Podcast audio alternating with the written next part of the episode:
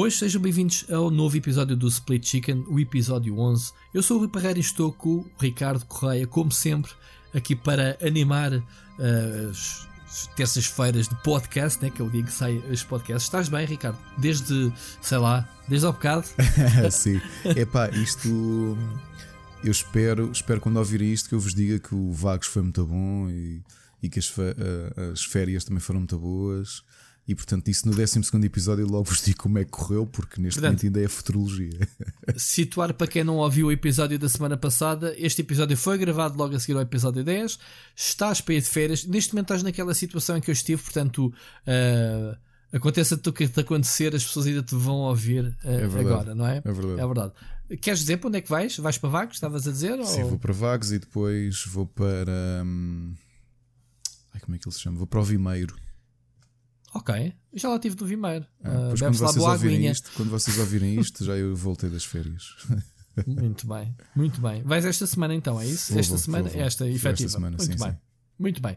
Pronto, estamos a gravar dois episódios, por isso é que Uh, é um formato um bocadinho diferente. Estes episódios temos aqui temas acumulados. Não estamos a falar nenhum tópico sobre a atualidade, uh, a atualidade desta semana, mas temos aqui uh, bons assuntos para falar. e se calhar vamos abrir. Eu a semana passada não vos fiz o apelo do Anchor. Vocês podem deixar a vossa mensagem, participar. Para terem ideia, na semana passada recebemos três mensagens do ouvinte que deixou Ricardo muito feliz. Uhum. Uh, tivemos aquela mensagem do Sírio, uh, tivemos a, a, do Tiago Vicente, que já é a segunda que nos manda e gosto muito de receber. E hoje vamos abrir exatamente com a mensagem do ouvinte José Machado Santos, que nos mandou também uh, uma mensagem. Uh, e acho que é um tema interessante que ele tem para, para nos dizer. E portanto, vamos ouvir, ok? Finalmente consegui apanhar os split chickens todos. É de facto muito bom ouvir uma boa conversa entre dois nomes da indústria que admiro. A minha pergunta vai muito nesse sentido, porque por uma questão de interesse pessoal, ainda gosto mais de ouvir falar do backstage de jornalismo e videojogos do que de outra coisa qualquer. Já se falou dos sacrifícios que se faz por amor aos projetos, mas e no lado profissional nos dias de hoje em Portugal? Revistas dedicadas é para esquecer, certo? Mesmo no modelo online gratuito, que é difícil até para o mercado generalista, não permite, a meu ver, que os meios profissionais que existem tenham mais que dois ou três produtores de conteúdo. Muitos problemas de copy-paste e mesmo a questão de clickbait, que é tema comum no galinheiro, vem desta pressão empresarial por cliques e views, ou ainda assim podia-se fazer melhor. Agora, ainda mais controverso, não é também a existência deste conteúdo feito por amor, do qual também sou culpado, entre aspas, uh, também parte do ciclo? Muito bem. Ui. Ricardo, Ricardo Já para lembrar, ele falou em galinheiro, ele falou em galinheiro, mas não falou em ti, né? Sim. É? Ah, não, ok. O José, faz parte do Rubber e daí, daí. Estão aqui várias perguntas e ainda bem que o. É engraçado o José ter trazido este tema porque nós já falámos sobre jornalismo. Uh, ok Lembro-me do podcast, do saudoso podcast do Matia. Matia, se estiveres a ouvir isto, eu sei que estás na China e destas boas notícias recentemente que vais, vais entrar numa nova fase da tua vida com a paternidade e tudo isso. Ah, boas notícias, olha, eu não sabia. E, e parabéns, abraço, e parabéns por isso. Mas muito bem. Por favor, eu sei que deve ser difícil. Volta a fazer os teus podcasts, porque eu lembro-me do episódio em que tivemos. Foi o primeiro. Peço desculpa, foi o primeiro em que o Matia me tirou uma série de bolas curvas em relação ao jornalismo. E, e foi, o... foi Mas acho que aquele, porque é que ele parou com os podcasts? Olha, eu acho que parou porque era muito difícil conciliar horários, inclusive contigo, para conseguir ser convidado, porque entre. entre, entre... Acho que sou culpado. É. Entre eu, eu só dava ao sábado, é, é pá, uma diferença horária muito grande, e então tínhamos que gravar uh, ao sábado ou ao domingo. É pá, sábado de manhã é dia das limpezas e domingo Epá, e andei ali uh, com ele, mas depois ele também não me disse mais nada, portanto, é. e daí fez a pausa. E, e não nos podemos esquecer que a realidade laboral uh, chinesa não é a mesma que nós, nem do ponto de vista de horário de trabalho, nem do ponto de vista de um, férias, and so on and so on. Portanto, eu, eu, compreendo para ele é muito difícil conseguir ali, aliar tudo. Espero que uhum. ele. Um, que ele volte. Um... Eu prometo, eu prometo se ele voltar que fique disponível tento conciliar e esforçar-me por conciliar até o é. episódio que eu estou a ver. E aqui o, o, o, José trouxe trouxe aqui vários temas. Queres começar por onde? É assim, é, é, isto, isto é, a parte que me toca. Se calhar a parte. Ele falou dos sites gratuitos, amor à paixão, e ele falou também da indústria de imprensa. Pronto, sim. esquece. Não há. A Big Gamer, depois de ter morrido de vez, da segunda vez, uh, não há imprensa escrita, não há volta a dar. Portugal definitivamente não está para consumir nem sequer revistas gerais de outros temas, quanto mais de videojogos. Não, videojogos em revistas em Portugal esqueçam isso, não vai existir mais. Tiveste uma tentativa quem... depois da Big Gamer? Qual? Qual tentativa? O, o PC Guia Play, que era dirigido pelo Luís Andrade. Tu não, o mercado. Ah, não, foi durante, ou foi antes até. Foi não, antes. Mas, mas aquilo era, era quando One is Done. Sim, sim. Pois eles tiveram, eles, eles tentaram aproveitar o vazio que a Big Gamer, quando fechou da primeira vez, uh, deixou, não é? Não havia, temos um público para a PC Guia, vamos lançar aqui. Mas obviamente, pronto, uh, não levaram muito a sério o projeto, pelos vistos. Uh, e depois, claro, também não, não vingou, como é óbvio. Mas enfim, esqueçam a imprensa escrita. Vamos dar várias razões, malta. Impressa. Uh, impressa. Impressa. Eu disse o quê? Escrita. Escrita. Escrita, escrita online é igual. Yeah. Uh, imprensa, sim.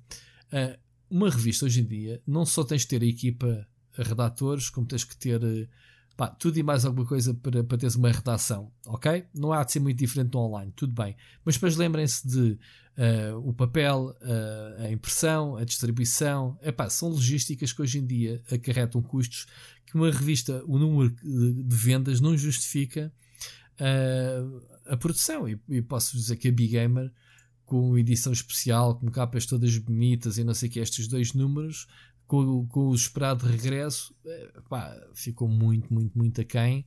Sei lá, se eu te disser que as Big Gamers a Big Gamer atingiu um auge de 40 mil ou 50 mil nos tempos dourados uh, e quando acabou foi decrescendo. Eu quando entrei acho que se estava a vender, sei lá, 15, 15 mil quando eu entrei e quando a, e quando a revista fechou já estavas nos 4 mil. Estou a dizer assim mais ou menos, só para vocês terem a ideia de, de decadência. Número que não foi de longe atingido com o regresso, não é? E portanto não vale a pena. Estás a trabalhar para aquecer uh, para o prejuízo, não vale a pena. Agora, é, é algo que se perde porque uh, tu consegues negociar, consegues ir ao estrangeiro trazer reportagens, coisas giras que se calhar não trazes online. Uh, quer dizer, continua-se a levar online. Eu agora estou a falar de barriga cheia que ainda aqui há duas semanas. Que é um dos temas desta semana, Que é um dos temas que vamos falar. Eu fui a convite da, da PlayStation de Portugal a Madrid lá está para o Tech e aproveitei para fazer também um vídeo que eu já agora convido a quem não viu uma reportagem uh, com entrevista em vídeo. Mas é uh, epá, não é que aquele fulgor eu nos tempos em que estava na Big Gamer e já estava no, nos tempos decadentes, não é? Eu já não entrei propriamente com, com uma grande energia eu tinha viagens todas as semanas, não digo todas as semanas, mas várias por mês, duas, três por mês, eh, a rodar pela equipa toda. Portanto, é para vocês verem o número, de, a quantidade de viagens para reportagens para trazer material exclusivo que justificasse a revista. Coisa que pá, hoje em dia é impensável, não é? Oh, Rui, deixa-me fazer aqui uma nota paralela. Isto vai parecer uhum. estranho, mas já vão perceber porquê. Uhum. Estamos a falar de tiragens e falando. Hum, parte da minha ida à Feira da Ladra, que vocês ouviram no episódio anterior, foi procurar uma coisa que para mim é um marco da imprensa um, ou das publicações em Portugal, que foi a revista Rua Sésamo. Okay. Uh, a Rua Sésamo é um projeto, mesmo, mesmo projeto de televisão, que nasceu nos Estados Unidos e a versão que houve em Portugal, para mim, foi das melhores coisas do ponto de vista pedagógico que alguma vez foram feitas. E ainda bem que houve capital público, houve capital da do canal público para poder desenvolver aquele projeto pedagogicamente tão bom. Um, e a revista que começou a surgir em 89 foi uma das. Um, ajudou-me muito a. Eu, eu aprendi a ler antes de ir para a escola e, e cimentou muito a minha leitura antes de ir para a escola, curiosamente. Okay. E uh, há pouco tempo, e elas, eu tenho a minha coleção em, algo, em boas condições, mas não comprei os primeiros números. Graças ao LX consegui encontrar os primeiros números e comprei-os uhum. há, há pouco tempo. E a curiosidade da revista Rua Sésamo, que era editada pela editora TV Guia, o primeiro número, 89, tinha uma tiragem de 94 mil revistas. Okay? Da Impala, não é? Não, não, não. A editora TV Guia, não era Impala. A, a, a TV, TV, Guia, não era é... Impala, não era editora própria. No final dos anos ah, 80. Ok, ok, não sabia. E hum, 94 mil revistas foi o número que eu, quando fui olhar para a ficha técnica, fiquei parvo. Isto há uns dias, quando folhei a revista. Os últimos números já iam com uma tiragem mais curta de 40 mil revistas. Portanto, a coisa já não era rentável, porque, se bem se lembram, a revista Rua Sésamo deu um emprego a muitos escritores e a muitos, a muitos escritores infantis. Tinha muitos textos da Alice Vieira, da Luísa Ducla Soares, assim como muitos ilustradores que eu já me cruzei, mais velhos do que eu, que tiveram as primeiras oportunidades de trabalho uh, recorrente a trabalhar para a revista. E é uma revista que eu acho muito boa e estou a colecioná-la. Aliás, estou aqui a preservá-la como e há pouco tempo falávamos. Tiveste o Vitor Nortes e, Na, e o programa e a Alexandra Lencastre começou também Alexandra na Lencastre começou lá. Pronto. Sim. E portanto, estamos a falar de uma tiragem de 94 mil exemplares. O Rui está aqui a falar numa fase final da Big Gamer que já vendia quanto? Na fase final, mesmo, a última edição. 4 mil, talvez. Pronto, isso é. Uma coisa que estava a comentar com o Sérgio enquanto andávamos pela, pela Feira da Ladra em relação a tiragens, eu, eu compro muita poesia muitos livros de poesia. E um livro do Herbert Welder, que é dos poetas que infelizmente já, já morreu, mas de um, um poeta que vende muito, as tiragens andam à volta dos 3 mil livros. E estamos a falar em livros, ok? Portanto, uhum. o mercado uh, impresso mudou muito. Eu não acredito. O Sérgio estava-me a dizer este fim de semana, enquanto víamos, encontramos uma série de revistas antigas estrangeiras na Feira da Ladra. E ele dizia-me que achava que havia mercado por uma revista em, uma revista em papel. Uma coisa. Falar em, por falar em Feira da Ladra, vejam o episódio anterior para perceberem o que é que o Ricardo está a dizer. Exato. Isto é tipo a banda desenhada, tem um asteriscozinho em baixo Exato. a dizer assim: episódio 10. Exato. O, o Sérgio tem a teoria que sim, que há espaço para uh, uma revista de videojogos, se for uma coisa muito especial, para um público muito especial, com um design todo, não sei o quê. Eu continuo a ter muitas dificuldades em acreditar nisso. Até por se me lembra a Edge, que a Edge uh, não tem uma tiragem assim tão grande. E é uma revista Edge, mundial. Mas a Edge é, é digamos assim, a, como é que é dizer? A joia da coroa da, da Future. The Future sim, é, uma, é, uma, é uma revista que dá prejuízo, e é uma mas revista em termos, em termos de. tem ali a nata do jornalismo sim. e tem a nata da tecnologia no que diz respeito à impressão, aquelas capas todas sim, inovadoras. Uh, e eles experimentam a qualidade, a granulagem do papel, o design, pá, as brincadeiras que eles fazem design. sim, eu, sim, eu, eu, eu, assino a Edge por duas razões: uma pelo conteúdo jornalístico e pelos artigos de opinião que, que não se leem em mais sítio nenhum, que são. Olha, há pouco tempo falar sobre isto com o Pedro Nunes, que, que com quem tu trabalhaste e que foi diretor uhum. da Maxi Consolas Maxi. e da revista uhum. PlayStation. Foi? Uhum. Uh, a, PlayStation herdou assim, mas ele é da Maxi, sim. Uh, e que foi, uma, foi, foi um jornalista que entretanto já não está, já não, já não está dedicado aos videojogos, mas um dos, um dos dinossauros, como, o, como o Rui, e que uhum. falámos sobre isso e ele dizia que nós olhámos muito para a Edge, mas esquecemos que a Edge acima de tudo é uma revista da indústria, não é? Num... Sim, sim, é porque era, uma, era das poucas revistas, ou melhor, uma, era uma revista referência que lidava uh, tete a tete com as pessoas envolvidas na indústria, Exato. ou seja, eles não tinham problemas nenhums em sacar entrevistas a qualquer pessoa que fosse, de qualquer estúdio, portanto, e os próprios estúdios tinham um interesse, obviamente, de, de serem, uh, serem alvo de artigos na, na Edge, como é óbvio. Mas lá está. Uh, qual é o público do Edge? É um público adulto, é um público. Percebes? Tu não consegues ir buscar os jovens, enquanto que nós, mesmo a Maxi Consolas era uma revista de jogos que diferenciava Uh, em primeiro lugar, da Big Gamer, por ser uma uh, Maxi, era consolas, enquanto que, que, que, a Big Gamer durante muitos anos era só PC, só depois é que incorporou uh, as consolas, mas também pela maneira mais, digamos, ou, ou, pelo menos o design mais infantil para tentar exatamente apanhar aqueles, a ofertazinha dos posters e não sei o quê, para, para, para tentarmos ir buscar aquele público mais, mais jovem também. Estás a perceber? Claro. Uh, e depois, claro, tinhas ainda a revista oficial PlayStation. Mas lá está, de um grupo que tinha, se olharmos para trás, a, a Goody no seu auge, uh, além das três revistas, ainda teve a oficial Xbox. É uh, pá, sei lá, eles tiveram basicamente, não digo monopólio, porque havia, obviamente, as Mega Scores e foi havendo outras revistas, mas durante muito tempo não tinha concorrência. Obviamente que isso era um, digamos assim, a, a, desistência da concorrência perante um grupo tão grande como a Goody é um caminho andado para a indústria cair num abismo. Foi o que aconteceu, não é? Não havia competição, as coisas não melhoraram, obviamente. Epá, eu, eu lembro-me que eh, o negócio estava tão mal que já havia certas exigências que as editoras impunham para, para fazer, sei lá, eh, lembro-me para fazer um tema de capa já não chegava, já tinha que ser com o mínimo de não sei quantas páginas. Uh, pá, entendes? Tinha, tinha, depois, depois se calhar já se começava a, a quererem puxar um bocadinho, ah, e mais uma página de publicidade com desconto, quer dizer, a misturar coisas. Pá, e tu não te podias vender, mas ao mesmo tempo pensavas, bem, se a gente vai negar algum retorno, percebes? Eu estou, estou a dizer isto de, de forma mais aberta, mas de, daquilo que se passa no geral das revistas, entendes? Claro. E, e depois corres o risco de, é pá, mas afinal estamos a fazer reportagens, estamos a fazer jornalismo ou estamos a vender espaço de publicidade, não é? Uh, e é isso, é isso é que temos que separar as coisas. Obviamente que tu nos jogos é fácil quando tu estás por dentro da indústria saber quando é que estás a ser vendido, não é? Quando, quando és aliciado ou não sei o quê.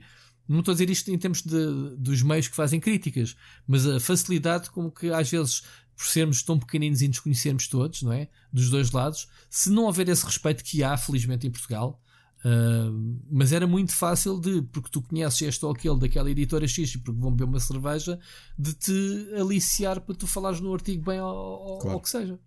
Estás a perceber o que eu estou a dizer? Sim. Eu não estou a dizer que isto aconteceu, nem pouco mais ou menos eu deixaria no que me toca a mim acontecer e atualmente continuo ligado a isto, percebes? Mas o que se passa é que Portugal não é, ah, digamos assim, o maior mercado para se produzir este tipo de, de publicações. Não, de todo. Percebes? Porque tu queres criar uma independência, mas estás sempre dependente. Quem é que te mete? O problema disto é esse. Quem mete dinheiro nas revistas é exatamente as empresas que, que tu vais fazer cobertura. Queiramos, quer não, entramos aqui num. Percebes o que eu quero dizer? Sim. Entramos aqui numa espécie de. Uh, qual é a palavra? Uh, promiscuidade. Promiscuidade. Uh, percebes? Mas isto, mas, mas isto eu, eu digo isto por dentro e nas várias publicações, nunca aconteceu. Atenção, sempre separaram as águas. Mas é impossível tu estares de fora e não pensares que pá, eles estão a fazer a, a crítica deste jogo. Na página a seguir tem publicidade para vender o jogo. Percebes? Isto foi claro. uma das grandes lutas que eu sempre falei, mesmo como estava Sim, na Smash isso acontece ainda hoje. Na, na dizer, o Eurogamer, quantas vezes eu vi banners de jogos Sim, ao lado de, da análise? Pá, eu... Mas a, a, culpa, a culpa é da limitação. Eu, nunca, eu não sou vendedor, eu nunca fui.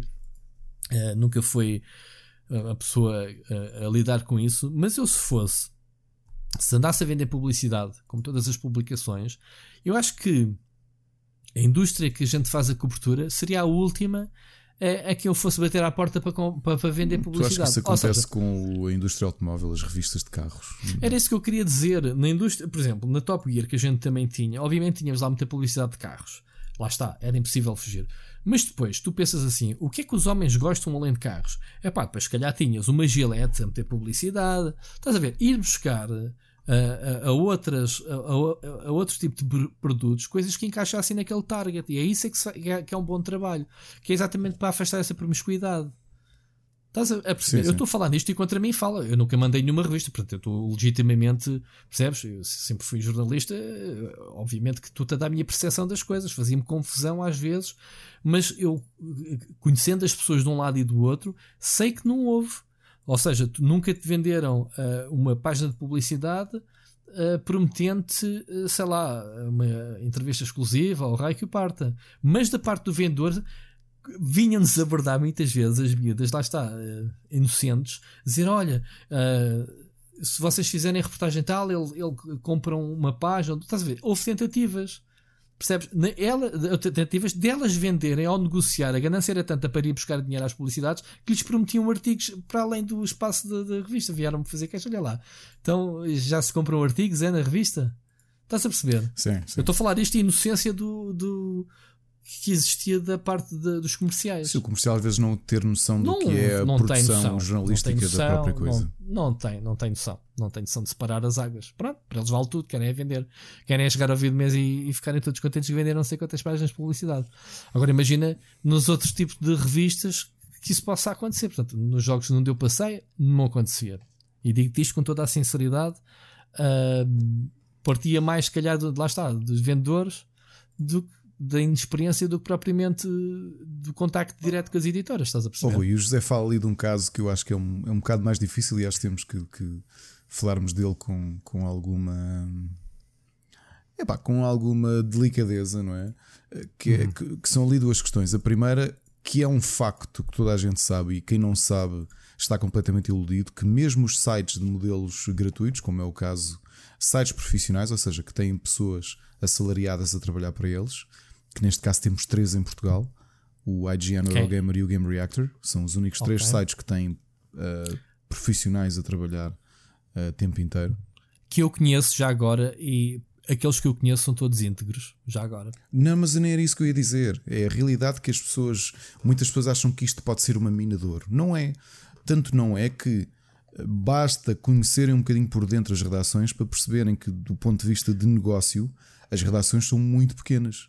Ou seja, há, há o capital disponível, o capital que existe dentro deste tipo de meios não é para ter redações de 50 pessoas, é para ter redações Pá, como. Claro, mas vamos lá ver, se espalhar a realidade portuguesa, obviamente.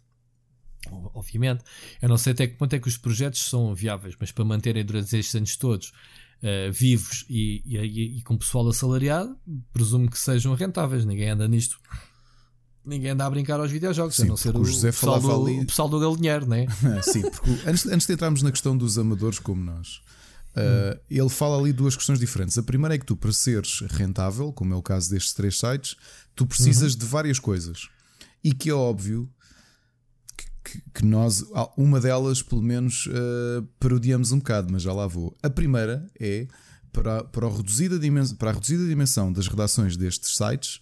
É normal que grande parte do conteúdo tenham que ser traduções daquilo que, os outros, que a casa-mãe faz, não é? Ou seja, do ponto de vista de trabalho jornalístico, há. Opa, olha, eu tenho uma opinião muito própria que é, epá, eu, eu, eu, eu sou criativo, gosto de escrever meus textos e gosto muito de, de, de, escrever aquilo que penso, ok? Um, eu não, eu, pá, eu acho que me gostaria imenso estar, por exemplo, na, na posição do Ricardo Esteves, do Game Reactor, em que o site é assumidamente uma, um site de traduções. Pronto, é, é assumido. Portanto, o Ricardo tem muita liberdade e tempo, pelos vistos, uh, ainda bem, de fazer peças da realidade portuguesa. Sempre que ele vai a algum evento, ou mesmo jogos que ele consiga arranjar dentro com embargos em que ele consiga, obviamente, dar a visão dele, e ele esforça-se para isso e eu dou-lhe muito mérito. Mas ele foi contratado exatamente, uh, e foi um bom contrato. A decisão que o Ricardo saiu da Goody, ainda estávamos nós bem, para ir para este projeto do Game Reactor e, e, e cruzo-me com ele várias vezes nos eventos este ano e estou-lhe sempre a perguntar como é que é, está-se? Ele está, sim senhora, está bem, está a, atingir, está a atingir os objetivos que lhe são propostos lá de fora, porque a diferença do, do Eurogamer e do IGN é que as redações do Eurogamer IGN, apesar de pertencerem a uma rede internacional, têm uma redação chefiada em Portugal. O Ricardo trabalha diretamente com a mãe. Portanto, eles têm uma rede também em todos os países, em todas as línguas, e eles identificam uh, jornalistas com competência em cada país e contratam-nos para eles continuarem a trabalhar nesse país na plataforma deles. Percebes? Adaptam a, a linguagem ao país. E, portanto, como tu se entras no site do Game Reactor, vês que a maior parte dos textos não é o Ricardo Cassina, é, o, é, o, é, o, é o, a pessoa que fez o conteúdo original. Claro. Simplesmente traduziu. Estás a perceber? Portanto, uh, por isso é que, lá, mas também não há grande margem para crescer. O Ricardo, claro, está sempre atarefado, mas é ele sozinho, basicamente. Ou pode ter um colaborador ou que o ajude esporadicamente. Um, é um bocado diferente. Portanto, esses três que tu falas, agora os outros dois, tanto quanto eu sei, esforçam-se uh, para fazer as análises deles, não uhum, traduzem, sim, sim. Mas, mas, mas olha uma coisa: se eu estivesse na posição de diretor, mandasse projeto, era totalmente legítimo que, se eu tenho acesso a uma série de conteúdos que eu, uh, estando em Portugal, não consigo ter acesso, nomeadamente contacto com produtores, em que temos boas peças em inglês, em que eu os posso simplesmente easy peasy traduzir para português, se forem boas traduções, eu não vejo problema nisso a marca é a mesma, o conteúdo foi feito por um colega deles, uhum. que esteja assinado e identificado como o Ricardo faz dos seus colegas, não teria mal. Claro. Obviamente que seria demasiado preguiçoso que pessoas que trabalham a tempo inteiro com uma equipa só fizessem isso, contratar 3 ou 4 pessoas para traduzir os artigos todos. Mas aí eu disse, claro que sim, pago, mas eu essa compreendo perfeitamente do ponto de vista pragmático de gestão do negócio, porque aqui não, não vamos cá entrar em, em, em, em sonhos. Um projeto uhum. amador como o Rubber, no qual eu já trabalho há sete anos, é, é uma questão de paixão, porque felizmente a minha vida profissional e a minha carreira permite-me dedicar tempo suficiente a poder fazer isto muitas horas Sim. por dia uh, com zero retorno, ok? naquele caso aquilo é um negócio, aquilo é, um, é o emprego daquelas pessoas. Lá, sem, sem retorno, até o Tesla que me emprestaste. Uh, Estás-me a dizer para te devolver. Bom, mas escuta uma coisa. Uh, essa a é gente a já falou sobre é a, a paixão, é? já falámos disso naquela, Sim, naquele mas episódio este é da primeira, paixão. É primeiro, o primeiro facto que, que o José trouxe epá, e que é legítimo do ponto de vista de negócio e temos de o compreender. Aliás, nós às vezes falamos e esquecemos, por exemplo, que existe uma instituição em Portugal como a Agência Lusa, que existe em outros países e que também. Eu sei que o propósito é diferente, mas tu tens muitos generalistas que, que têm essa ligação com a Agência Lusa e que se limitam a, a, a redistribuir os. Claro claro. as notícias escritas pela agência Luz e é para isso que ela serve. Neste caso, são. É Sabes que eu já fiz reportagens e... com, a, com jornalistas da Luz ao lado e, e tive que andar a corrigi-los. Portanto, não se fiem. Ah, porque é da Luz. A Luz é, são pessoas como nós, Exato. Eh, com todos os defeitos e limitações. Portanto. Mas pronto, desculpa, isto foi só portanto, parte Este é o primeiro. O segundo que ele fala, e assim admitimos, mas também já dissemos, já comentámos com, as, com, algumas pessoas com quem temos mais intimidade desses meios, que é uma realidade. Para eles serem uh, viáveis financeiramente, eles têm que ter muitas views. E qual é que é a forma mais fácil de ter muitas views? É fazer clickbait. É o clickbait. Mas o clickbait existe em todo lado. Pronto. Existe Não estou a defender o clickbait, mas. Existe em, na maior parte dos sítios. Uh, é verdade que nós parodiamos muito, porque Epá, isto abrindo um bocadinho o jogo, a realidade é que o clickbait que alguns dos nossos colegas, ou pelo menos o que é feito em Portugal, às vezes roça o hilariante. Temos, temos de admitir, não é? Porque são coisas mas, já. É um clickbait mas, já tão. Mas houve uma coisa: há que definir o que é que é um clickbait. Há, o clickbait, na sua gênese, que é a gênese negativa, é quando tu tens uma coisa no título, carregas e o que lês não tem nada a ver com o título, é falso ou, ou mentiste no título. Isso é o clickbait. Uhum. Depois tens o clickbait, que é chamado também clickbait, aquela tipo, ah, ok, tu estás mesmo a fazer este título para eu clicar. Isso é diferente. Isso é a arte de construir um bom título que te dê vontade de clicar para ver o artigo. Sim, mas a realidade é que. Uh, não é? Aquilo tu que chamas isso clickbait. Isso, é, um click, isso é literalmente um clickbait, não é? Um isco Pronto, a tu clicares na, Exatamente, na notícia. Para, veres, mas para te chamar para ver o artigo. Há clickbaits ótimos aqueles que nós parodiamos, e por isso é que o José disse e tu já leste, epá, são clickbaits que eu acho que já roçam. Sabes como aqueles filmes que tu viste nos anos 80 de ninjas que eram tão maus que eram bons? Sim. É o caso Sim. de algumas destas, destas, uh, destas manchetes que tu lês de alguns mas, dos nossos colegas, não é? Mas tu uh, clicas? Dá-te vontade de clicar? Não me dá vontade de clicar, mas eu rio-me, por exemplo. Sabes que eu tenho alguns clickbaits que já lemos e que eu tenho os screenshots guardados porque eu acho que eles Sim. são são, tão perlas. maus que são excelentes, não é? Sim, sim, sim. Pelo menos para mim, o topo, não vale a pena dizer qual é que foi o site. Uh, para mim, o topo era uma imagem do Game of Thrones, isto no, depois do último episódio, certo. e que o título era apenas uh, Não sabe para onde foi este personagem? Nós dizemos aqui. E quando tu clicas, era, para dizer para onde é que tinha ido o dragão, ou para onde é que imaginavam que tinha ido o dragão. Pois, ou, é, ou o, o, título era qualquer coisa do género, nem imagina para onde foi este personagem. Opa, olha, eu, tu sabes que eu já falei aqui neste podcast, já falei com a pessoa, o meu amigo Aníbal do IGN, fez-me uma que ainda continua atraçada sempre que hoje, agora mando-lhe um caldoço, que é, veja aqui quanto é que o, que o Robert Downey Jr. Eh, ganhou com o Avengers. Epá, eu, claro, curioso, cliquei, soube logo o fim do filme. Ah, fogo. Isso não foi um clickbait, foi diferente, foi um, um spoiler, spoiler, não identificado. Pronto, ele pediu-me imensa desculpa, mas agora gosto com ele sempre que eu posso, por causa disso. Mas pronto. mas pronto. A realidade é que é assim, isso, para isso acontecer, é um sinal de que as pessoas precisam de manter manter oh, o. Oh, oh, Ricardo, eu não te sei explicar uh, os fenómenos. Olha, sabes que eu um, uh, ainda, ainda agora no, no, na semana passada te falei de, do, do, marco que, que, o canal chegou do 1 um milhão de, de antes, vídeos. Antes que esqueça, já agora é Game of Thrones final. Por onde foi aquela personagem e aquela em letras capitulares? Isto é o melhor título de sempre. É, é, é... Pessoal, eu, eu, até sei quem é escreveu isto. Se estiverem a ouvir, por acaso de ouvir o nosso podcast, eu não vos vou identificar, mas vou-vos dizer: você, este, quem escreveu este, este título, para nós é o mestre do clickbait e, portanto, vai ser sempre referenciado como. Mas olha, mas olha uma coisa: tu agora vais fazer, vais fazer este episódio em concreto, vais enviar para essa pessoa e dizer assim: falámos de ti ou do teu trabalho aqui.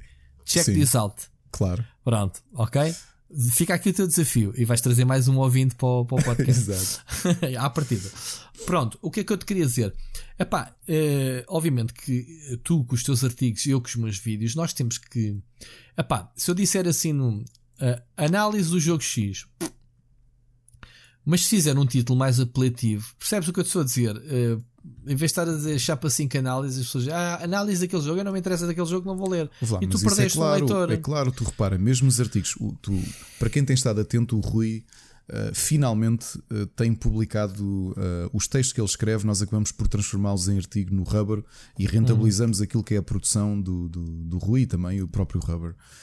E tu repara que muitas vezes não me dás títulos e eu tento encontrar uma forma. Eu não dou porque eu não dou, não dou título. Exato, mas eu tento encontrar uma forma interessante yeah. de, de, Sim, sim. Acho eu que é uma forma interessante de, de, de chamar uh, as coisas. Eu acho que é diferente tu, tu teres a criatividade e teres o, o engenho de criares um título interessante, porque criar um título não é uma coisa fácil seja para um mas livro, isso... para um o que quer que seja. Mas outra coisa que isso é, é 60% ou 70% do teu trabalho é o título. Claro, Porque outra coisa é interessa... onde foi aquela personagem. O que é isto, meu? Isto não é nada. Olha, mas é uma coisa, uma coisa.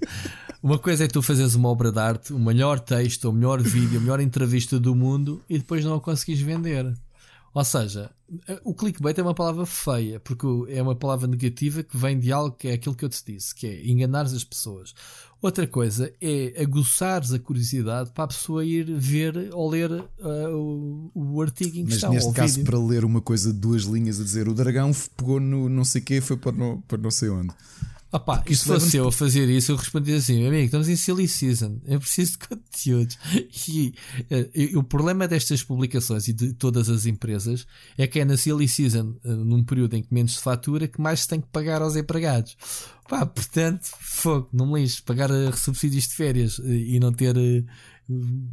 reduzir o número de page views Neste momento já nem se usa essa do page view, agora usa-se o, a forma, o tempo que agarras as pessoas. Portanto, yeah. uh, isso é o que as pessoas têm que preocupar. E quando tu fazes essa notícia do olha aqui para onde é que foi e tu entro lá dentro e numa linha em dois segundos eu leio, acredita em mim, amigo.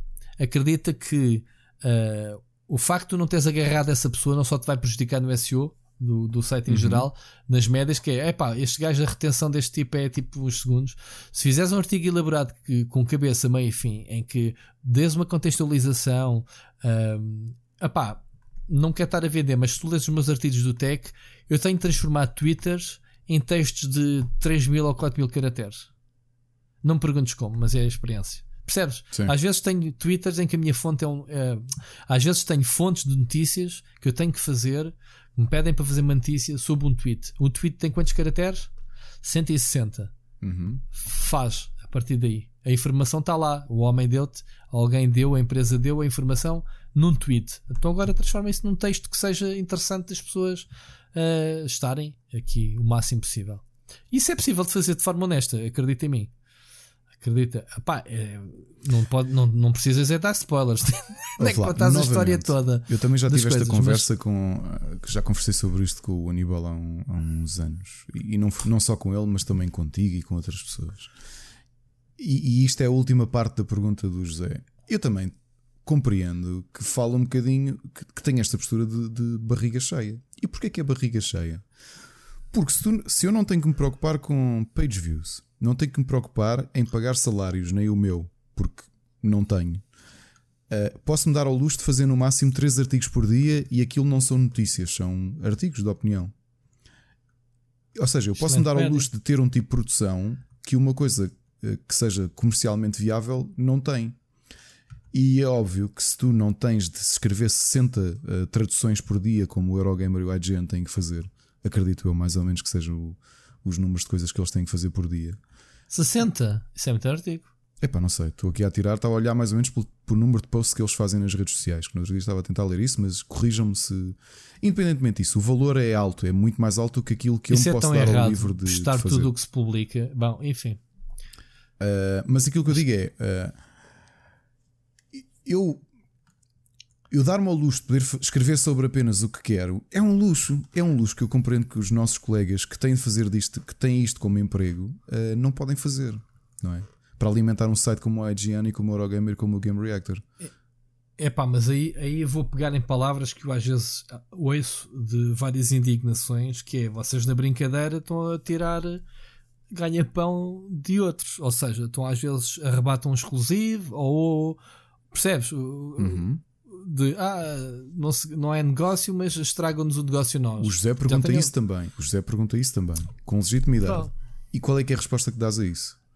A resposta que eu dou é: se foste convidado, é porque és legítimo, é porque és reconhecido para tal. Tenhas muitas ou poucas views, se és profissional ou amador, uh, é porque tiveste legitimidade da pessoa que convidou porque a questão ou que é, te deu quem esse te convida não te faz isso pelos teus olhos azuis, ok? Não, há um retorno, tem, ou há é um reconhecimento, há um reconhecimento. Que, que seja, não é? Claro, Pronto. claro que sim. Uh... Claro que sim. Obviamente, não tenho mais. É, a resposta é essa que dou, direta. Tipo, pá, não é porque tu tens que pagar contas que, que vais ter uh, obrigatoriamente que levar, uh, percebes? Uh, levar, seres reconhecido por tal. Sim, mas eu compreendo que para quem tem isto como negócio, que às vezes possa sentir que esse facto é suficiente para, para ser logo uma, um convite direto. E a realidade é que não tem que ser. A decisão acaba por ser das editoras e não só e a análise que fazem do retorno do, daquele tipo de conteúdo que vão fazer. Ok? Ah, pá, eu, eu podia te contar tantas histórias, voltando outra vez à, à cena do pan, panorama. Ah, não, não. ao, ao, panorama das editoras. Sabes que eu já nisto há 20 anos e, e tive que já construir vários projetos do zero. O PT Gamers foi um deles. Pá, não penses, não vou estar a dizer nomes, obviamente, mas não é difícil para ti de, de, de perceberes quando a gente começou a bater à porta das editoras a dizer: Olha, temos um projeto e, e pronto, queremos fazer isto, toda a gente nos mandou passear macacos. Em primeiro lugar, porque uh, o papel reinava. O online eram os outsiders, eram os bloggers, eram os amadores, não era? Óbvio, amadores, lá está a tal palavra. O, que é certo é que, ok, pá, a gente vira-se, a gente compra jogos, a gente tem acesso a cópias, pronto, e, e todos os projetos têm que nascer desta forma, infelizmente porque havia essa falta de apoios, porque não éramos reconhecidos. O que é facto é que depois, passado uns anos de termos o projeto consolidado, foi exatamente o inverso. As mesmas uh, pessoas, ou melhor, os, os mesmos meios que nos uh, fecharam portas e nos disseram cresçam e apareçam, que literalmente é isto, tens de crescer e aparecer, foram os que depois andaram atrás de nós desde exclusivos, cópias antecipadas, chegámos a estar a um patamar das revistas em termos de receber cópias. Sabias disso? Na altura tínhamos as consolas de debug, tínhamos uh, acesso a isso, tínhamos acesso aos, uh, aos, às versões de debug de, dos jogos. A Electronic Arts mandávamos todas as semanas uma versão diferente do Need for Speed, que eram as várias builds que se iam, vários tempos, nas vacas gordas. Sim. Estás a ver? De um projeto que era amador também, que depois se tornou profissional e a história a gente já sabe. Empresas essas que, quando eu abri o meu canal, me voltaram a fechar portas. Porque só se via, obviamente, uh, canais grandes, como o Rico Fazeres e afins, que eram uma referência. E eu, mais uma vez, tudo bem. As mesmas empresas depois vieram, voltaram a falar comigo e do nada começaram a mandar. Percebes onde eu quero chegar? Claro.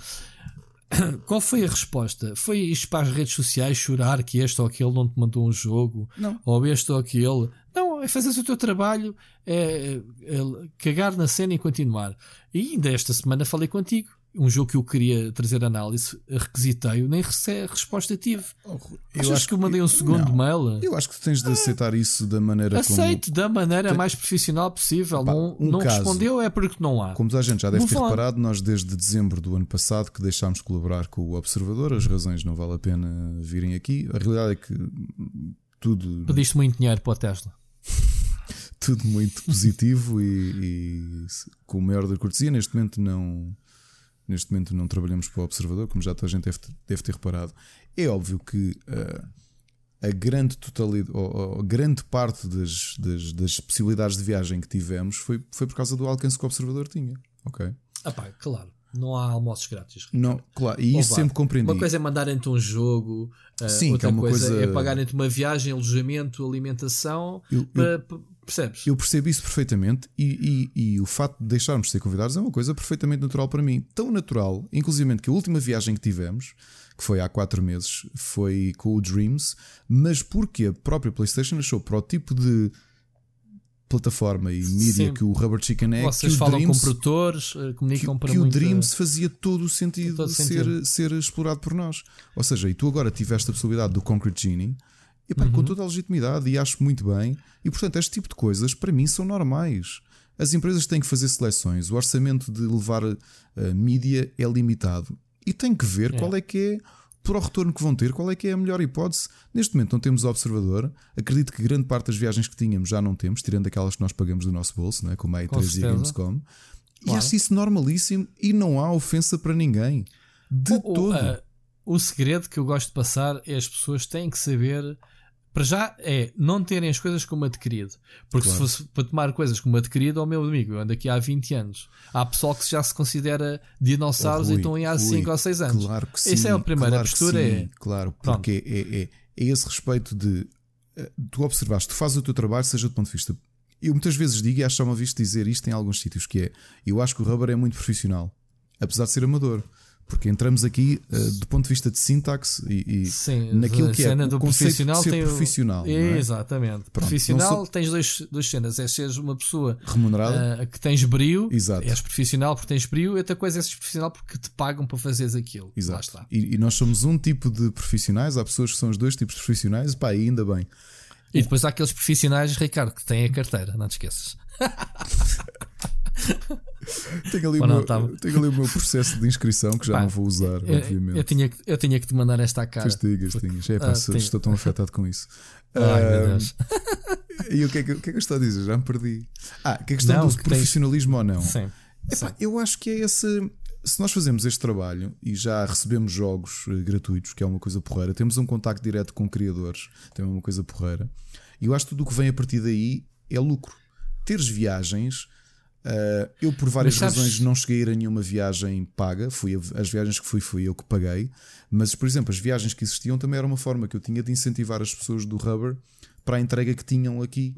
E a possibilidade sim, de alguns deles que nunca vão esquecer de conhecerem sim, sim. os criadores dos seus jogos favoritos. Isso para mim é uma coisa excelente. Claro. É, é, o, é digamos, o, o topo de, de, da carreira neste, neste meio, digamos assim. É, Mas é. olha uma coisa: uh, ou, ou, isso ou roubarem, ou, ou teres o o senhor que dá a voz ao Mario a roubar-te um banco numa festa da Nintendo em plena Los Angeles. Mas bom, isso é outra história. Eu tenho uma Talvez foto com um... ele, não se vê na foto, mas o tipo estava bêbado às 9 da manhã. Aquela foto que tem com o Machado e com ele. Eu acho que aquele aspecto de bonecheirão dele é sempre. Eu acho não, que é não, ele tinha um cheiro a álcool brutal. Pá, desculpem. Eu acho que é o escapismo dele de, de, de, de 13 e Gamescom. Acho que o homem, pronto. Como é que ele se chama? O Ma, uh, uh, não interessa nosso querido ator que diz Mamma mia e pagam-lhe bem por isso. Bom, uh, não sei se quanto é que lhe pagam, estou a brincar. E estamos a dizer uma coisa: as pessoas não podem, estás a ver, mas há muitos sites que já dão como garantido que essas viagens têm que pingar, ou que os jogos têm que chegar de, antes da data de lançamento, ou percebes? Esse tipo de exigências que te tornas arrogante ao longo dos anos, que quando não recebes, exiges. Estás a ver? É a forma de, de estar que às vezes não se tem. E eu próprio aprendi com isso. Eu também já me indignei e continuo a indignar. Tipo, pá, gostava muito de trabalhar este jogo, não o recebi, já recebeste. E trocamos estas impressões às vezes. Sim, a sim. gente também tem uma ideia se as coisas estão a ser enviadas ou não. Não interessa. Mas não fico chateado se a OB recebe ou não recebo. É pá, por amor de Deus, tenho mais que fazer. E essa postura, tu só aprendes a ter com os anos. Ou tu tens depois duas uh, formas de estar nesta indústria. Estou a falar nesta porque é aquela que eu conheço.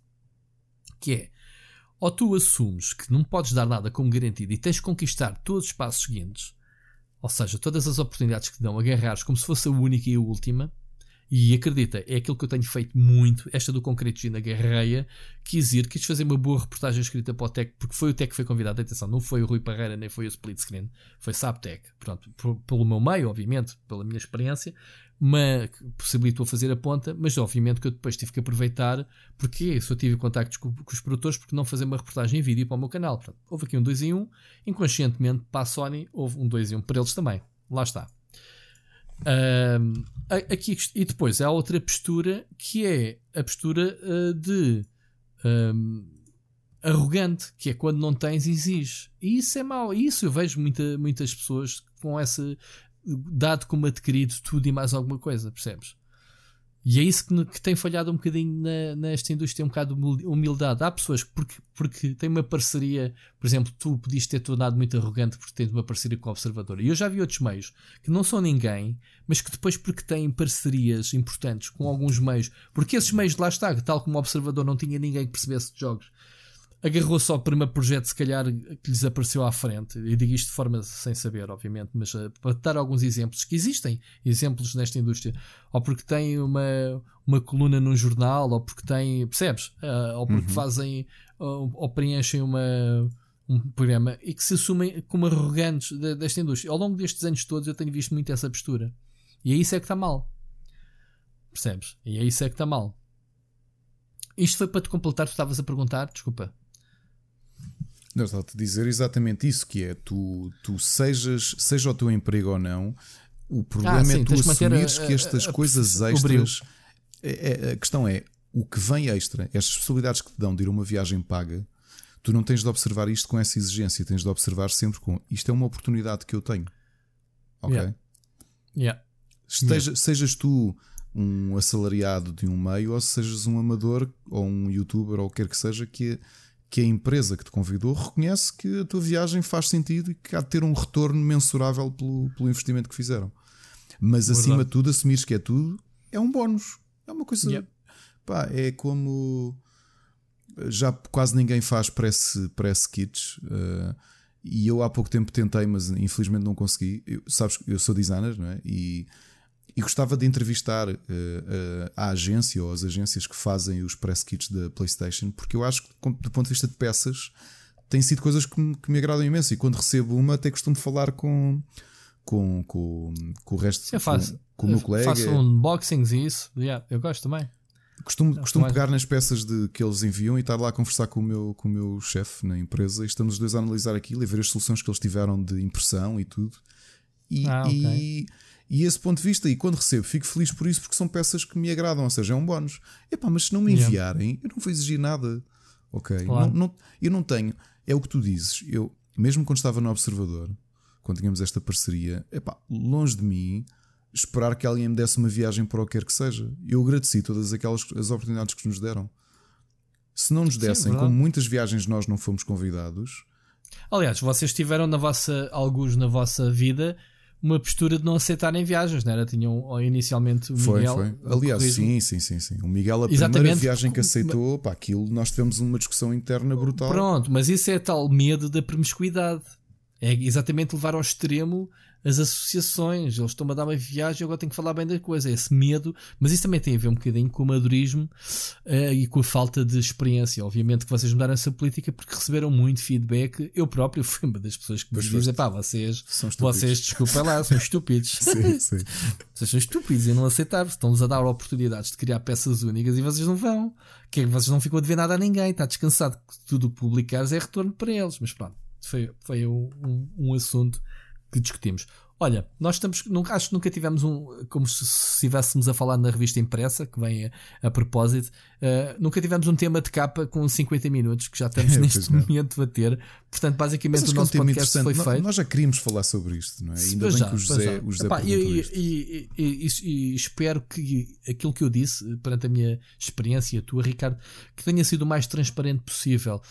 Obviamente que eu pensei aqui aos riscos de estar a dizer coisas que se calhar não deveria, uh, uma, uma, por uma questão de cordialidade com, com outros colegas ou, ou com a própria indústria mas eu já não tenho paciência para às vezes. Eh, felizmente, a nossa indústria não é muito arrogante. Ou seja, não há muitas pessoas. Uh, há mais na tecnologia, Ricardo, que eu agora lido com, com, com outras coisas. Sim. Do lado da tecnologia há muito mais arrogância do que há com os jogos. Felizmente, uh, em Portugal, tanto dos meios, que a gente dá-se todos bem e sempre nos demos, rivalidades à parte, como, como em todo lado, mas uh, mesmo do lado, neste caso são as editoras que tratam connosco, sempre tive relações excelentes com toda a gente. Gostamos mais de uns, gostamos mais de outros, gostamos mais da forma como uns trabalham do que outros, gostamos mais, se calhar, da atitude ou da forma como se resolvem os problemas e os desafios de um lado ou do outro, mas as pessoas, no geral, são, são cordiais. Não sei se não tens essa opinião, uh, Ricardo. Sim, sim, não é sim, para estar aqui agora a passar a dar palmadinhas nas costas ou dar. Há problemas em todo lado. Uh, obviamente as coisas não correm.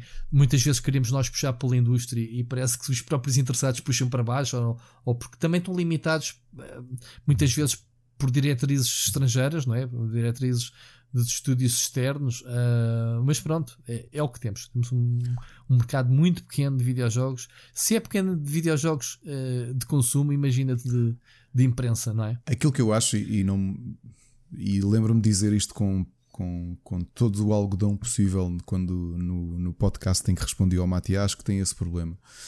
Eu sempre tive um problema pessoal e muita gente me acusa de snobismo e eu, eu aceito essa acusação de snobismo e presunção, eu aceito isso eu só acho que o jornalismo em Portugal tem um problema. É do ponto de vista qualitativo, do ponto de vista daquilo que se produz, eu acho que não estamos sequer no patamar de outras áreas de jornalismo. Um, há demasiada. Um, eu acho que nunca se escreveu. Em geral, nunca se escreveu muito bem. Acho que tiveste casos uh, esporádicos em que se escrevia bem, Uh, mas em geral eu acho que os videojogos não são propriamente a área em que eu acho que se escreve bem. Em que tu possas ter muito prazer em ler um texto, ler uma opinião. Estás a falar um... se calhar da, da revista Hype isso, não era? Na altura. Sim, especialmente esses. Uh, mas em geral não acho que seja uma área muito interessante de ler. E, e... Sabes que é, um, é, uma das minhas frustrações é não ter vivido essa fase. Pá, poderia ter uh, meus caminhos. Não, não, não estávamos alinhados. Eu estava com o PT Gamers e não dava, mas gostava muito de ter participado nesse projeto. Mas pronto. Eu, e eu, disse isso na altura porque muitas vezes eu, eu não se confunda duas coisas. Uma coisa é o respeito pessoal pelas pessoas, respeito pelas condições em que as pessoas eh, trabalham. Um, e eu normalmente nem aponto isto tanto aos profissionais, porque ainda hoje, neste, neste podcast, expliquei isto, não é? Tu tens condições em que tens de publicar não sei quantas dezenas de coisas por dia Epá, e não tem a mesma. É impossível. Mesmo eu que escrevo muito rápido, hum, epá, é impossível tu, tu ter expectativas de, faz, de, de estares ali com uma produção muito cuidada do ponto de vista de texto e coisas inspiradas, porque eu tenho textos desinspiradíssimos e não tenho, Todos temos. E, e não tenho que fazer 30, 30 textos por dia de notícias ou whatever, ok? O que eu Todos sempre apontei temos. o dedo e é. volto a apontar, e agora se calhar fecha aqui o assunto, porque o, o José no final falava da questão dos amadores. O que eu sempre apontei e falei com muitos dos nossos colegas que têm sites amadores como o Rubber é que eu acho que se tu não tens de pagar contas, se tu não tens de pensar as page views são whatever, a retenção é whatever, tu fazes isto por paixão, porquê que muitas vezes não és melhor do que és? Porquê que não tens mais brilho naquilo que fazes? Porquê? Epá, é, essa falta de brilho, às vezes, eh, e se calhar estávamos aqui a esquecer de, de, esquecer de uma das coisas que mais me enerva de ver nesta indústria, que é. Um, e, e, falando que não há qualquer tipo de promiscuidade, é mesmo inocência das pessoas que, não se considerando jornalistas, consideram-se, sei lá, críticos ou consideram-se, whatever, pessoas que escrevem sobre a indústria e, e que depois caem na tentação de ser o primeiro e uh, vamos lá chapar aqui o press release, nem se dão ao trabalho de elaborar. Uh, de Pronto, elaborar é um texto. É isso. De é elaborar isso. um texto pegando a informação oficial e elaborar. Isso custa, custa muito. Epá, e, e, eu, não, eu não gosto de apontar o dedo a ninguém porque não tem nada a ver com isso. Mas. Oh, Rui, é esse tipo de coisas. Eu disse a, sites, um, entretanto, alguns deles já fecharam, mas lembro-me de ter esta conversa com algumas pessoas que foi. Epá, se tu tens um site amador, tu tens de posicionar. Porque se tu vais perder o teu tempo de vida, o teu tempo livre a fazer aquilo que o IGN e o Eurogamer fazem, então desculpa, mas estás a perder tempo. Estás a perder tempo porque, um, tu nunca vais conseguir ver a dimensão deles. Claro, claro. Dois, para que é que alguém há de ler no teu se pode ler no original de onde tu foste copiar a notícia? Yeah. Ok? Três, se te vais limitar a fazer PRs, isso tem um risco muito grande do ponto de vista deontológico, que é nós felizmente temos PRs e não digo isto com, com, não digo isto com leveza. A realidade é que nós sabemos o meio é muito pequeno e felizmente temos PRs com muitos escrúpulos, ok? Uhum. Porque noutras indústrias, um PR com menos escrúpulos, sabendo que grande parte daquilo que são jornalistas amadores e até os profissionais mas sabes porquê? se limitarem a reproduzir PRs sem reler ou, ou, sem, sem fazer grande edição, tu facilmente espalhas, ou seja, tu, tu condicionas aquilo que é a palavra jornalística. Mas sabes porquê? Que têm escrúpulos porque os nossos PRs, felizmente, neste caso, já foram jornalistas e sabem exatamente o que é que se passa deste lado. Exato. As dificuldades, Exato. até onde é que podem ir, até onde é que devem ir. Uh, e, e não é preciso estarmos a falar a nomes, né? mas eh, quem sabe, quem está nisto sabe. Muitos já foram, já foram jornalistas. E estamos a falar de pessoas conceituadas ligadas às editoras que já tiveram no estrangeiro, que se perguntares como é que se meteram nesta indústria, têm cursos de, de comunicação e começaram a fazer estágios em, em qualquer redação de, que haja de, de, jornais ou qualquer coisa que seja. Mas a minha, a minha questão jornalística cá passa sobretudo por sites e, e, e, plataformas amadoras como o Rubber Chicken, que, e sempre foi a pergunta que coloquei a muitos dos nossos colegas, alguns até que têm sites ainda a funcionar. É pá, se tu tens a oportunidade de fazer uma coisa só tua e criares uma imagem só tua, Porquê é que tu estás a tentar reproduzir aquilo que é o IGN Eurogamer? Porque vais falhar. Vais falhar porque tu não tens o tempo livre. E eu falhei alguém... com o canal, eu falhei. Eu fui atrás de muito conteúdo, pensando eu que lhe podia dar um toque diferente pela minha experiência, mas uh, olhando para trás, grande parte do conteúdo que eu fiz no, no canal de vídeo não era mais do que os gameplays que os grandes já faziam. Exato. E é exatamente isso que tu estás a. Aliás, tu avisaste-me tanta vez. Pois foi Avisaste-me tanta Puxa, vez. porque é isto, disse... porque era, quando tu fazias aqueles vídeos à Rui Pereira, que era aquelas coisas que, epá, eu sei, e era aquilo que eu te dizia, Rui, tu não vais viver disto. Epá, então se não vais viver disto, faz o melhor possível, que é a tua imagem, é a tua linguagem, faz uma coisa que só tu saibas fazer. Mas, mas isto vem a propósito do, do Concrete Gene, lá está, foi uma, uma, reportagem e não tem quase vias nenhumas, ou seja, eh, lá está a história do título, dos, dos Uh, não tem views, no, no, no, não estourou, como às vezes alguns vídeos que eu coloco uh, que têm mais views logo de início, algumas reviews.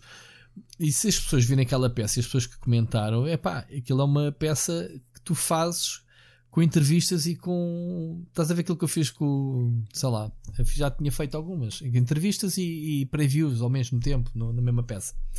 É isso que eu quero fazer, obviamente, que isso dá muito trabalho. Claro.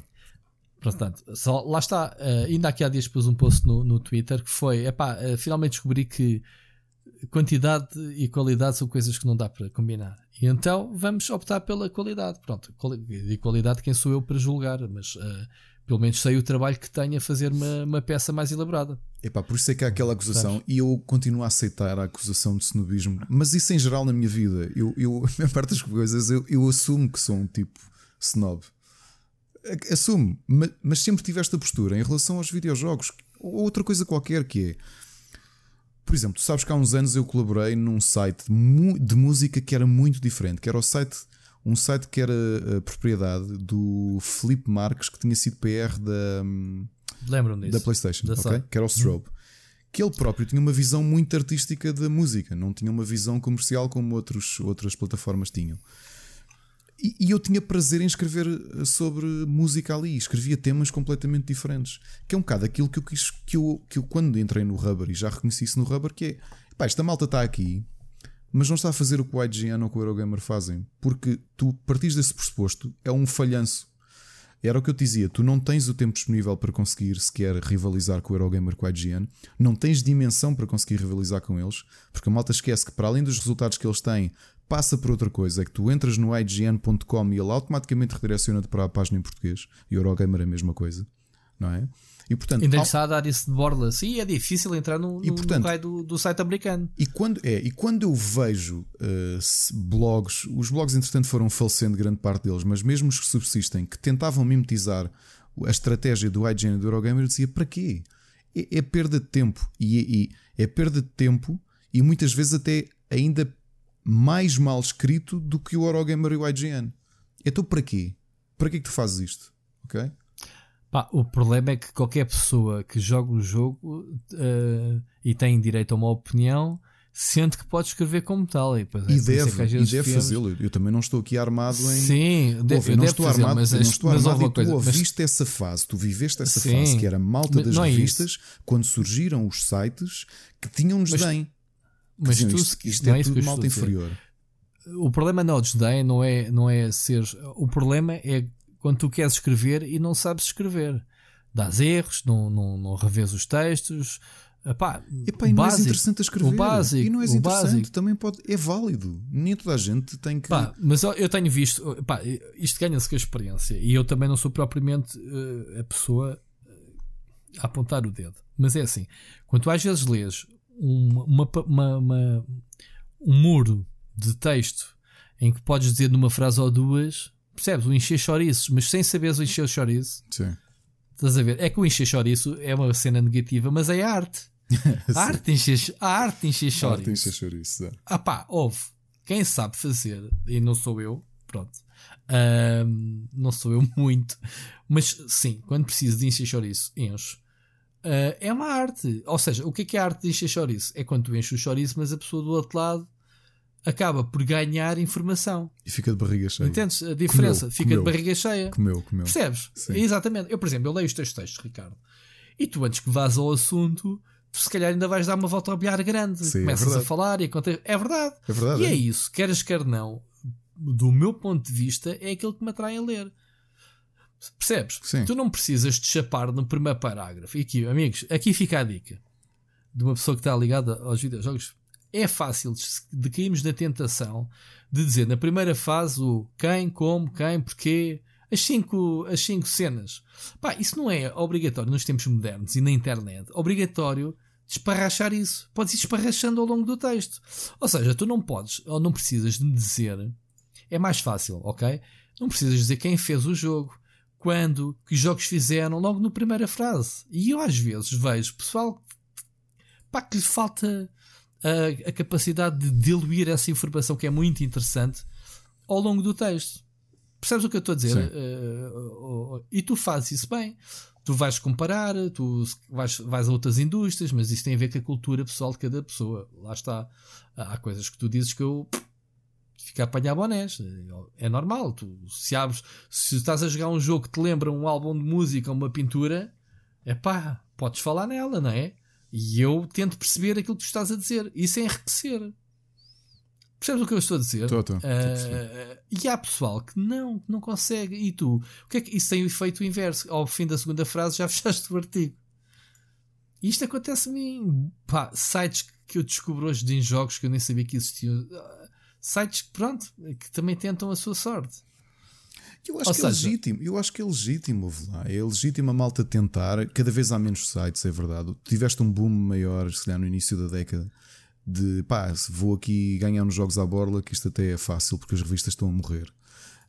Um, se calhar nunca foi tão fácil de receber jogos à borla, é que está o problema, né? Possivelmente. Não se dá o trabalho de conquistá-los. Possivelmente, mas eu também acho que isto é muito aronismo. Olha, eu disse que há pouco tempo estive a, estive a almoçar com a Maria João e com o Vitor da Infocapital e falámos precisamente sobre isso, porque ela, eles que já estão nisto há muitos anos, como tu sabes, também ficam naquela do epá, que imprensa é que nós temos neste momento? Que imprensa é que temos? Uh, para quem, quem é que. Quem... Está bem, mas espera aí, eu gosto muito, gosto muito. Uh, gosto muito, mas a postura também deles é a mesma agora como era há 20 atrás. Ok. Portanto,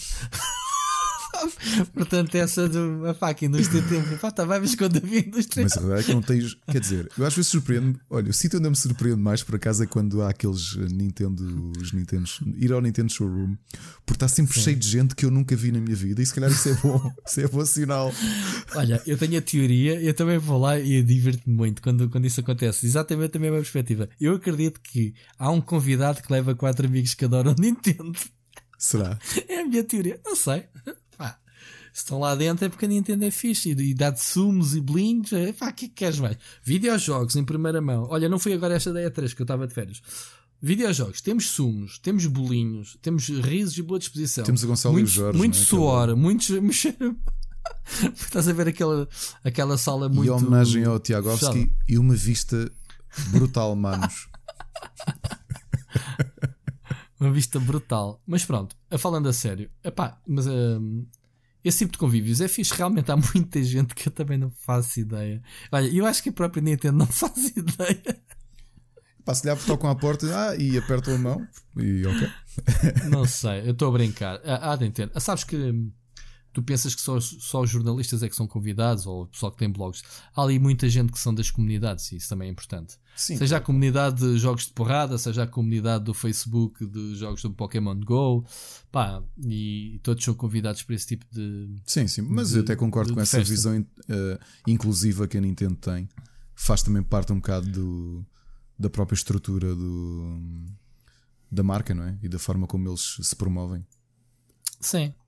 Às vezes não é comandos para todos. Estou a brincar. Há comandos sim.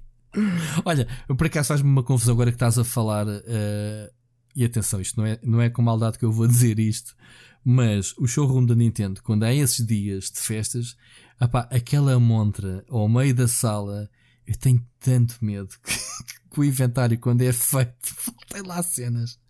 Aquilo está ali à mão. Se tu não conheces as pessoas, não tens confiança nelas, que têm, pelos vídeos, apá, há ali muita bonecada. Não sei, não é? Só nisso tem que devolver. Um... Não, não tenho nada.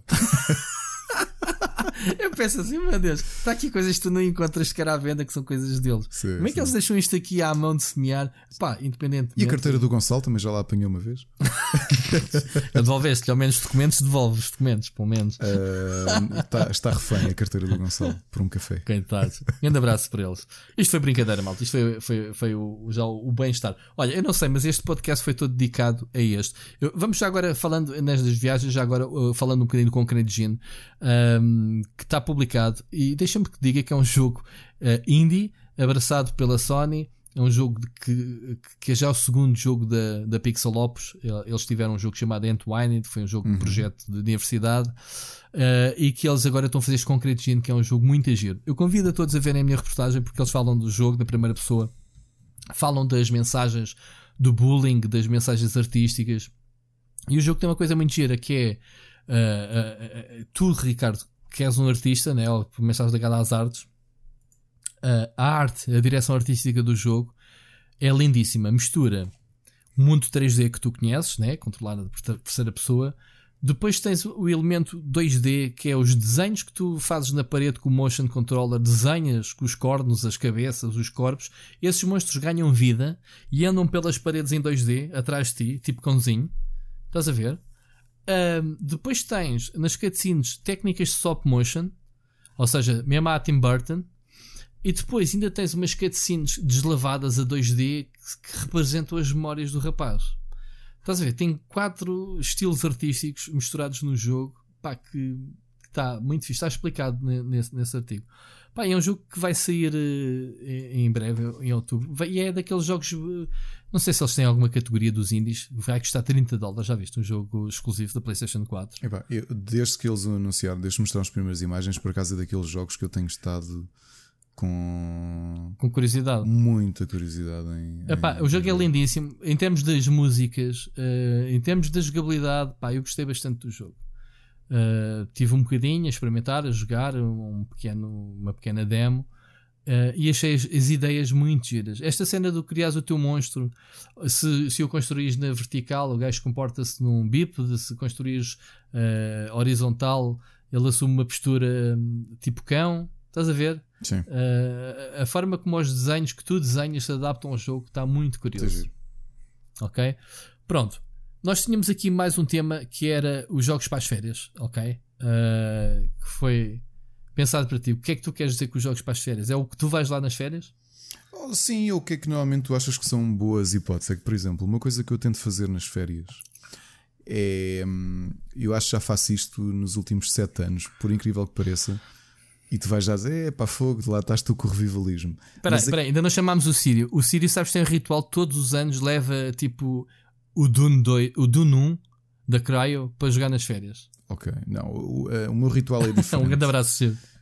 Eu já disse várias vezes que para mim a consola de sempre que tem o melhor catálogo, ou seja, o rácio número de bons jogos um, e de coisas que eu queria mesmo jogar e que nunca joguei é a Nintendo DS.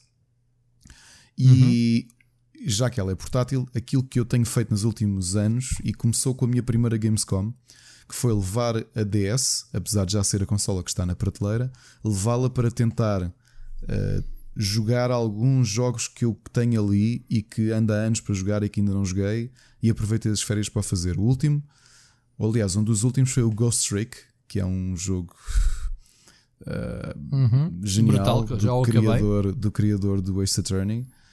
E, e, que me valeu imensa pena. Passei as férias, os momentos. Deitava-me na cama quando a família já estava a dormir, antes de, de, de me deitar, não é? Normalmente nas férias até me deito cedo. ficava ali uma ou duas horinhas a jogar e. Já faziam, já faziam um novo jogo para a Switch. Não é uma reposição desse, um novo. Já, mas ele tem estado ali tão mergulhado com o Ace Attorney. E aliás, há uma coisa curiosa que foi quando ele queria largar a série e ele fez precisamente o jogo que eu estou a jogar na 3DS agora, que é o Great Ace Attorney. Uh, uhum. Fê-lo porque a Capcom, quando ele decidiu que queria desistir de fazer jogos de, de Ace Attorney, levou-o à San Diego Comic Con a um painel de Ace Attorney e ele ficou tão entusiasmado com a receptividade do público que decidiu fazer mais um jogo. E então continua aqui agarrado à, à série. Sacana. Nada e, como metê-lo na jaula frente ao público. Exato. E agora. Hum, e portanto, Ghost Trick ou coisas do género, acho que não há tão cedo. E portanto, a minha sugestão normalmente é esse. Eu, pelo menos é o meu ritual de férias. Eu gosto de levar qualquer coisa para jogar. E neste caso, gosto de levar coisas mais antigas. Um, há uns anos foi aquele Might and Magic da. Como é que se chamava? Da. Ah, é daquele estúdio indie. Do Ubisoft? De, de, de Heroes DS. of Might and Magic? Uh, sim, o de DS. Como é que ele se chama? Hum, Teve, qual é que foi o estúdio que fez isto? O Clash of Heroes que foi feito pela Capybara Games, que acho que até foi o primeiro jogo deles. Ok. Uh, não, não, não foi, por acaso não foi o primeiro jogo. Não, eles depois vieram. Pensei estavas a falar do, do da, acho que era a Blue Byte, não era? Que fazia originalmente o Heroes of para, para a Ubisoft. O Might and Magic, sim, sim, sim, sim, sim, sim, sim. Eu estou a dizer, é este fizeram a Clash of Heroes, que é assim um mecanicamente muito diferente.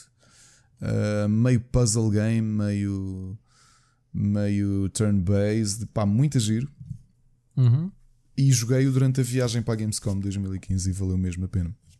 Epá, e é isso que tento fazer: é tentar jogar coisas que tenho para trás. O que é que tu costumas okay. fazer nas férias? Eu, epá, eu costumo, eh, nos últimos anos, tenho levado a Switch, eh, não, não levo consolas atrás. Também, também houve o tempo em que levava realmente a 3DS, lá está a questão da portabilidade. Uh, até porque eu não tinha como ligar uma PlayStation à única televisão do sítio qualquer onde eu fosse passar férias, portanto não, nunca levei. Estas minhas férias, acho que tivemos a oportunidade de falar nisso. Levei o Mario Maker 2, foi o jogo, o único jogo que eu joguei da semana que tive no estrangeiro uh, de férias. Foi o Mario Maker 2. Ou se não fosse o Mario Maker 2, seria outro qualquer jogo da Switch. Lá está, é a consola perfeita para ir de férias, portanto, logo aí não, não há hipótese. Infelizmente, os jogos todos que foram saindo este mês saíram uma semana depois de eu ter vindo de férias. Portanto, gostava de ter recebido. Foi de propósito. Este... Ah pá, receber o Fire Emblem nas férias seria fixe para dar um avanço na altura. Mas pronto. Ainda tenho muita coisa jogar, para jogar na, na, na, Switch depois do Fire Emblem, mas pronto. Eu ainda estou a decidir o que, é que eu ainda estou a decidir o que é que vou jogar na, nas férias. Ainda não, ainda não, não tomei uma decisão. Tens que levar o Fire Emblem, tu tens que, tu tens que avançar com a análise. Pá, como é que é? Uh, estou seriamente a pensar em escrever uma pré-análise uh, e uma work in progress. Uma work Ei. in progress. Não, não, calma. Ei, um, um, que fuleiro. Um work in progress. Falava ele um bocado que não ia fazer como os outros, olha. e.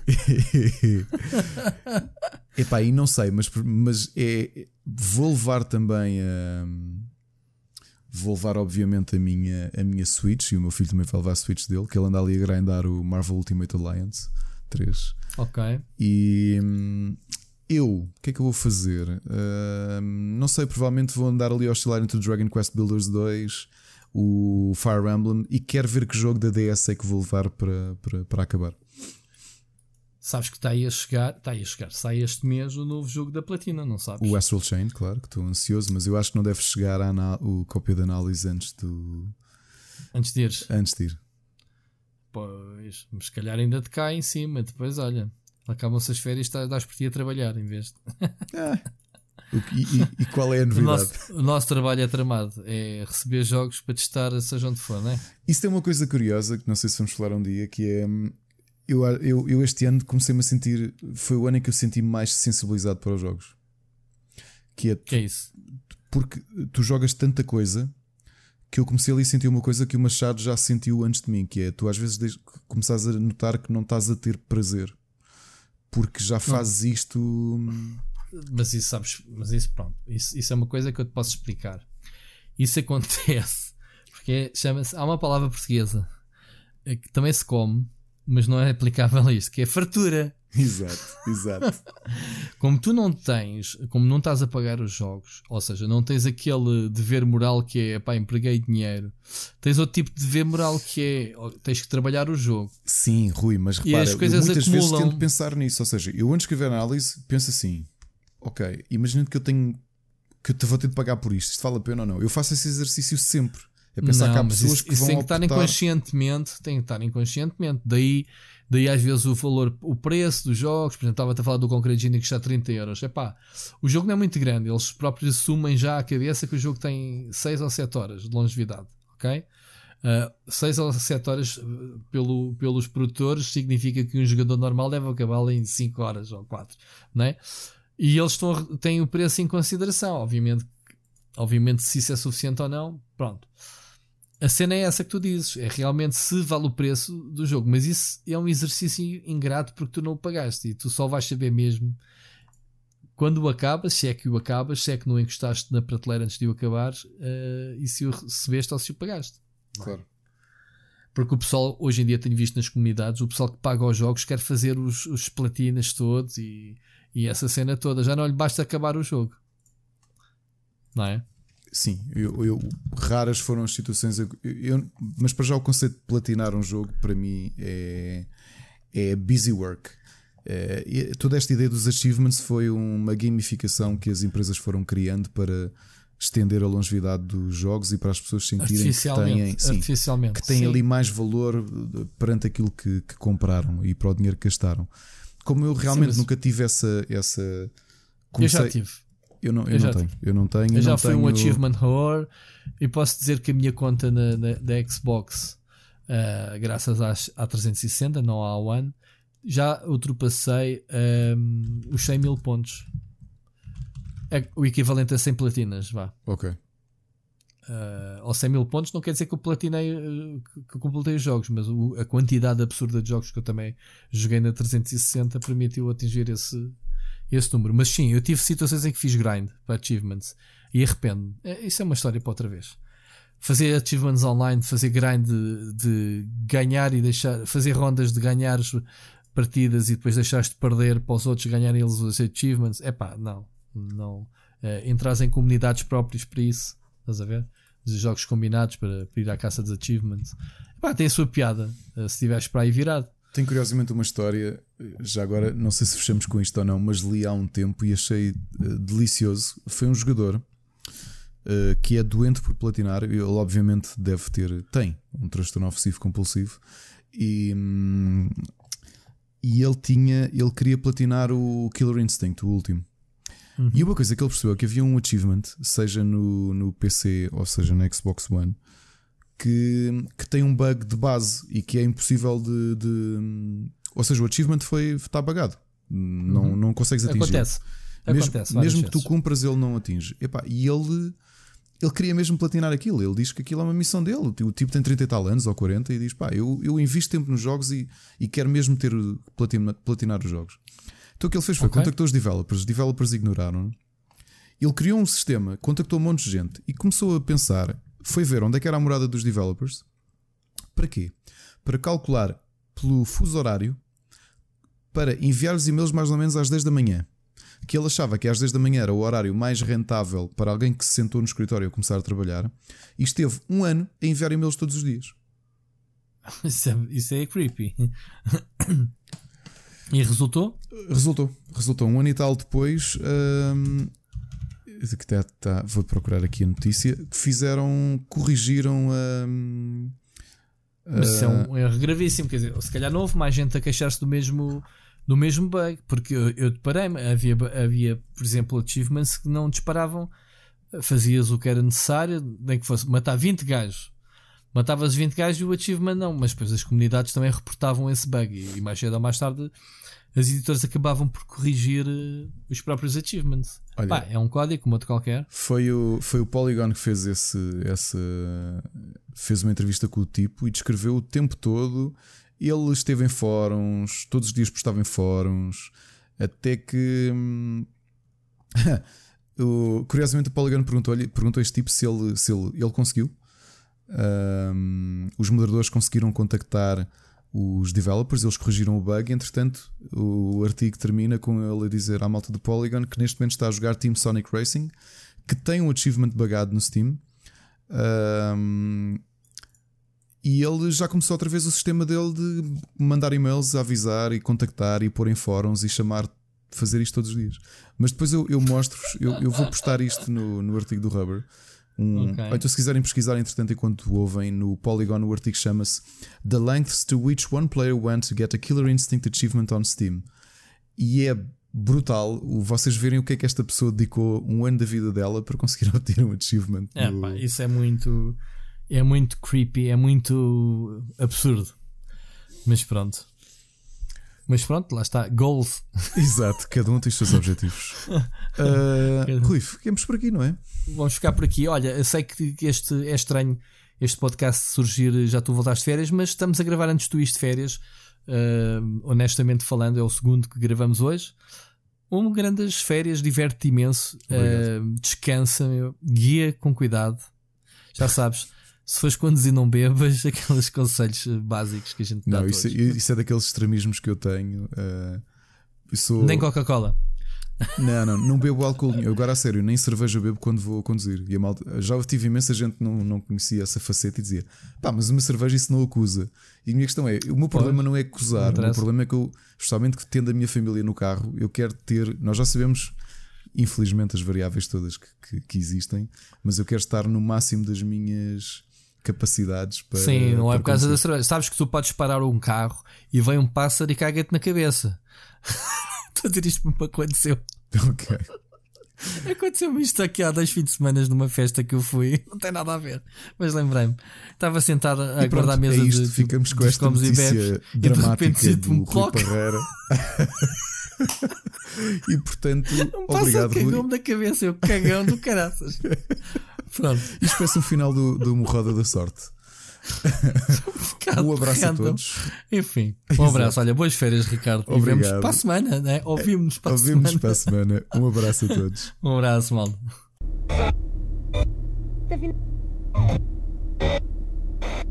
Tá